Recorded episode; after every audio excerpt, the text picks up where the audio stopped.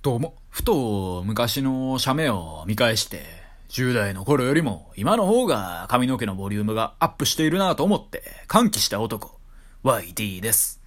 皆がパーマかけたり、髪の毛を染めるのを横目に、ひたすら同じ髪型で戦い続けたこの15年、その成果が出たってもんだぜって話で、あと50年はふさふさでいたい。そしていつの日か孫に、YG ってカツラかと思うぐらいふさふさだよねって言われたもんですよ。はい。今日はですね、運命に抗うぜっていう、そういうタイトルでお話ししていこうかなと思います。私、親父がハゲておりまして、まあなんでしょう、物心が作ってね、よう言いますけど、私が物心ついた時にはもう完全にハゲてたんですよね。だから少なくとも私が今引き出せる記憶で、いっちゃん古いの取り出しても、親父ハゲとるんですよ。だから、小中学校ぐらいまでは、あんまり同級生とか友人に、親父をね、会わしたくなかったんですよね。ハゲいじりされてまうわと。ほいで逆に、私が同級生の親父を見て、で、頭ハゲてるタイプの親父さんだったら安堵するっていう、まあそんな日々ですよ。まあどんな日々やねんって感じですけど。うちの親父は何でしょう。結構オーソドックスなハゲ方をしていて、てっぺん、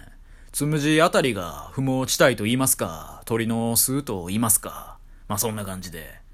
で、うちの親父はね、結構ケチなんで、全然お金使わないですし、趣味もね、全くと言っていいほどないんですけど、育毛にはね、結構なお金かけていて、毎日夜寝る前、お風呂上がりに育毛剤をね、なんか中心部に添付してましたね。で、たまに産毛が生えたみたいな。そんなわけわからんこと言ってね、一喜一憂する。まあ、そんなタイプの親父で。で、私はそんな親父を若干哀れみの目で見ていて、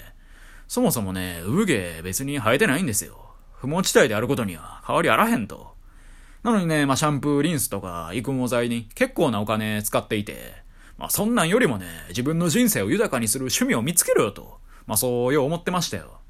ほいで俺は絶対ハゲても、あんなことにはなりたないと。たとえハゲても、この志、高い志だけは俺は忘れたくないと。髪の毛にいつまでもしがみつきたくなんかないわと。まあ私の親父はね、しがみつく髪の毛がもうそもそもないんですけどね。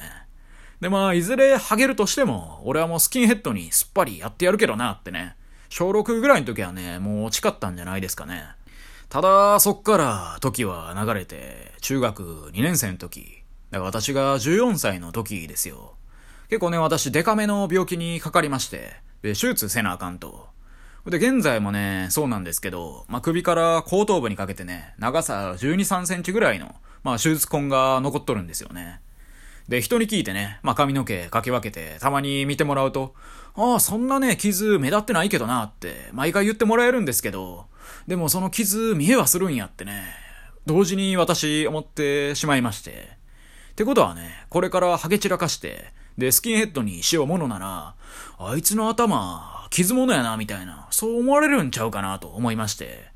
クリリンとか天津飯みたいな感じでは見えないと。スキンヘッドにね、傷がついてるなんて、ポコチン見られるぐらい恥ずかしいんじゃないかしらと、そう思いまして。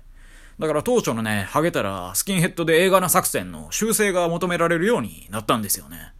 まあ、求められるようになったというか、自分の意思なんですけど、うん。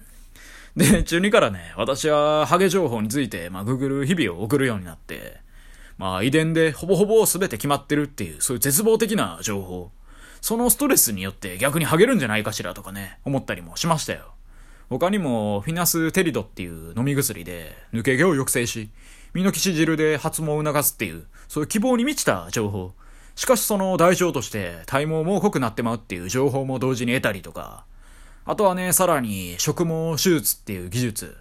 サッカー選手のね、ウェイン・ルーニーっていう選手がかつて職毛してたけど、まあ、後にね、結局ハゲてもうてたやんみたいな、そんなことがあったりとかね。まあ、本当に生えるのかと。疑いがね、濃いんですよね。まあ、髪の毛は薄いんですけど。で、今言った中なら、フィナステリドとミノキシ汁は結構効果あるっていうね、ソース多いですよ。ただ私自身がね、試してないんで、まあなんとも言えないんですけど。とまあ、そんなこんなで、頭髪において苦悩の日々を送る YT。彼の運命やいかにはい。あ、まあ、またね、まあ幸いなことにハゲてはいないんですけど、まあ特にね、高校生ぐらいの時はね、結構気にしてましたね。散髪しに行ってね、あんまり髪の毛すいてほしくないなとかね。でも、すいてもらってね、まだ全然ハゲてないやんってのを見て、まあ安堵するみたいな、その繰り返しでしたよ。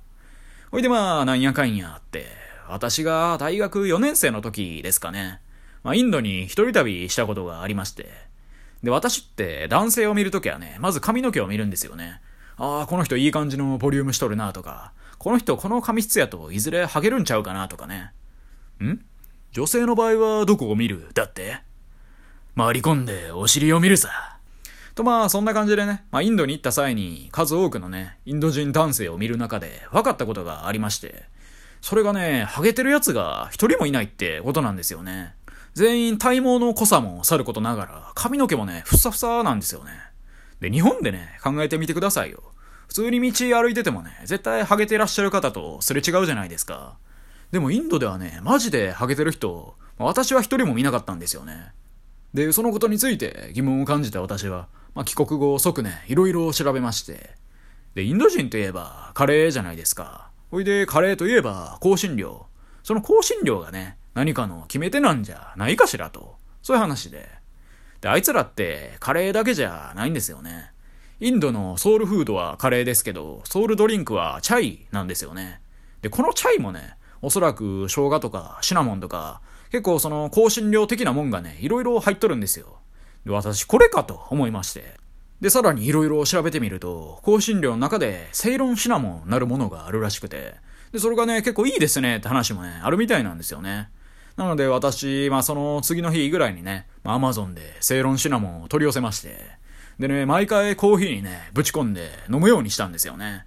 もう普通のコーヒーがね、一気にスパイシーになるわけですよ。正直ね、コーヒーはそのまま飲んだ方が当然うまいですよ。ただ私ね、どうしても試してみたかったんで、ここ2、3年ぐらい、そこそこの頻度でね、セイロンシナモンを取るようにしていて、そしてありがたいことにね、ハゲるどころかね、若干髪の毛のボリュームがアップしとるんですよね。まあ冒頭で言った通りなんですけど。なのでね、このままインド人もびっくりの濃い髪の毛に薄味の顔をした私っていう、そんなコントラストを目指していこうかなっていう、そんな話でした。まあ私、セイロンシナモンのセールスでも何でもないんでね。そもそもそのセイロンシナモンが本当にね、その頭髪に効いてるのかもわかんないですからね。